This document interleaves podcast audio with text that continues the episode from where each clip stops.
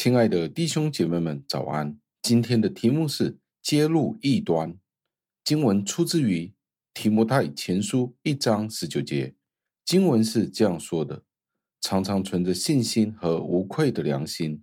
有些人丢弃良心，就在信仰上失落了。感谢上帝的话语。这一段经文，我们需要知道一些的背景，不然你就会毫无头绪了。这里保罗正在劝勉提摩太。劝勉他什么呢？劝勉提摩太什么呢？就是要劝勉和命令提摩太，就是要提摩太打一场美好的仗。打什么样的仗呢？像军人一样的吗？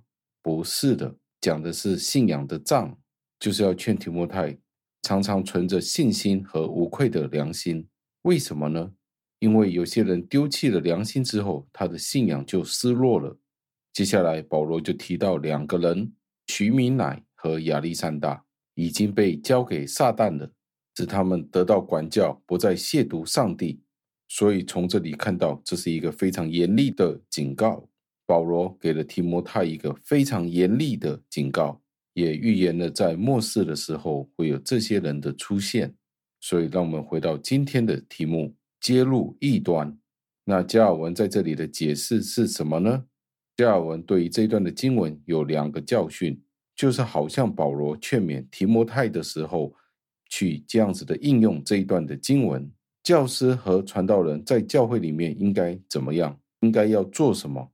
就是要教导教会的弟兄姐妹们，警告他们那些假的、有欺骗性的教义，要如何面对这些人呢？用什么样的态度来面对他们？因为知道这些虚假的教义、虚假欺骗性的教导。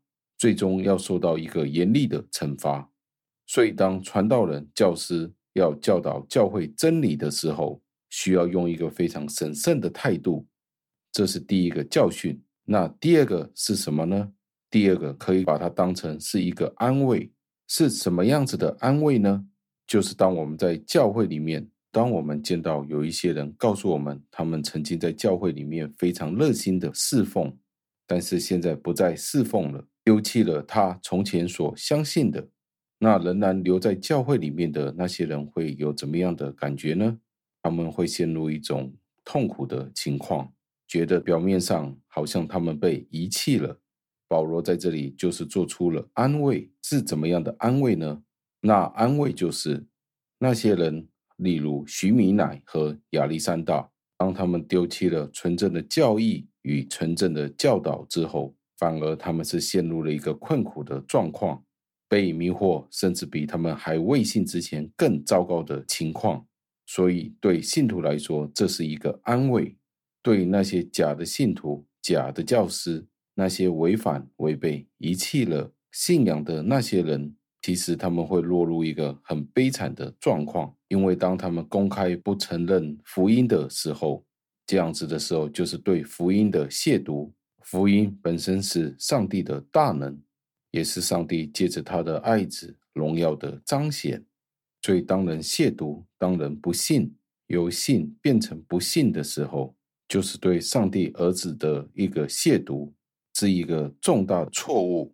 在每一个年代，我们可以看到，而且历史也是这样子的告诉我们：当教会每一次出现这样子的错误，背教或者离弃教会，可以这样子的说。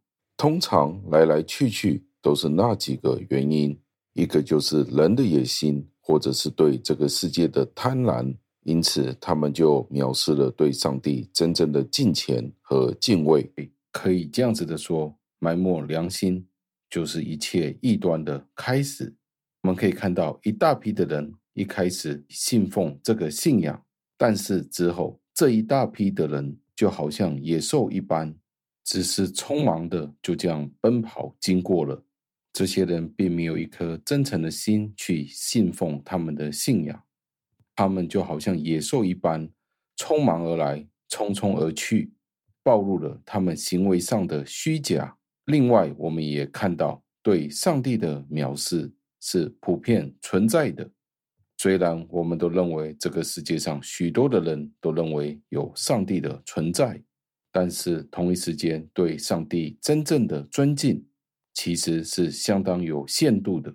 其实一般人对上帝都是藐视，这是普遍存在的光景。我们的生活当中都可以看到不同程度的放荡与可耻的事情展现出来。这个世界是没有正直可言的。就算我们说真的有正直的事，其实那些都是虚假、表面的。所以，我们有相当大的理由要害怕。害怕什么呢？怕我们心里面真理的光很快的就熄灭了。上帝是不是将他纯正的福音只是留给极少数的人呢？我们真的要为此而害怕？让我们默想：当我们来到上帝面前，抱着信心与无愧的良心，对我们来说是何等的重要呢？如果上帝没有给我们这样子的恩典，我们一定会翻船。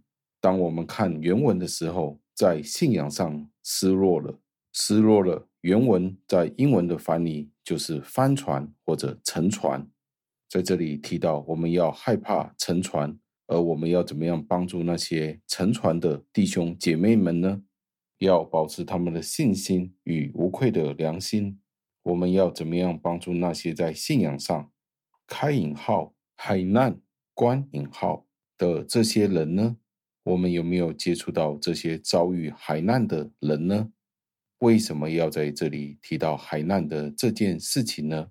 在这里，我想起了我的一位弟兄，他与他的家人在十年前香港的一个南丫岛海难事件当中，经历了这场的海难。我很感恩他们全家在这一场海难当中全部都获救了。虽然那一次的海难，都有人不幸丧失了生命，但是这一个弟兄全家四口都全部获救了，我为此而感恩。同一时间，我们也要思考“船难”就是在圣经的原文的意思。不知道你身边的弟兄姐妹们有没有人正在沉船当中呢？在大海里面正在漂流呢？我的这位弟兄说道：“当你真的遇到一个船难的时候。”在夜晚，在海面上漂浮，那种的无助，那种的惊慌，是多么的令人恐惧，多么的令人惧怕。你尝试想一下，在漆黑的大海里面，如果不是上帝的恩典亲自领导，我们又怎么能够在大海里面获救呢？这位弟兄在船难的时候，在沉船当中，直到被拯救，全是恩典。他获救的见证都写成了一篇文章，在基督教的文刊里面有刊登过。他也常常提到了这件事情。我们也为他在海难当中全家被拯救而感恩。弟兄姐妹们，我们旁边有没有一些的弟兄姐妹们，可能不是在海里面的海难，而是在信仰上面真正的帆船，那样子的无助。沉在冰冷的大海里面，等待其他人的拯救。今天我们有没有伸出援手，帮助那些正在遭遇海难的弟兄姐妹们呢？我们在平安平顺的时候，我们为此而感恩。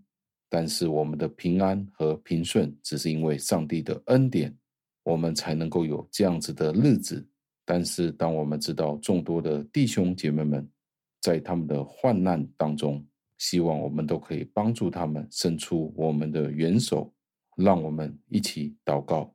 亲爱的恩主，我们赞美感谢您，为了我们可以学习关于异端的事，在此时此刻，我们的旁边有弟兄姐妹们，在教会里有不同的弟兄姐妹们，去一些的教会。那些教会并没有纯正的信仰，并没有按照圣经去分解圣经，而有一些的弟兄姐妹们，可能已经是也没有回教会了，可能是被一些错误的教导所迷惑，导致他们连教会都不回了，也有可能他们是回一些异端邪说的教会。此时此刻，我们为了香港和全世界的教会，我们把它放在我们的祷告里面，求您去帮助，求您挽救这些弟兄姐妹们。我们知道，生在这样一个乱世的时代里面，而教会的教导是不纯正的，这是一件多么可怕的事情！求您帮助，也求您帮助那些在信仰上浮沉的人，那些弟兄姐妹们，当他们的信仰失落的时候，求您不要忘记他们。他们曾经是您心爱的儿女们，曾经在教会里面侍奉过您，曾经立誓要跟随您。有可能他们今天只是信心的失落，求您派您的天使去救回他们，以至于他们可以重新归回您的家里面，那个属灵的家。也盼望您的教会得到归正，归回您自己的圣道。求您用您自己的话语去洁净您的教会。听我们的祷告，是奉我主耶稣基督得胜的尊名求的，阿门。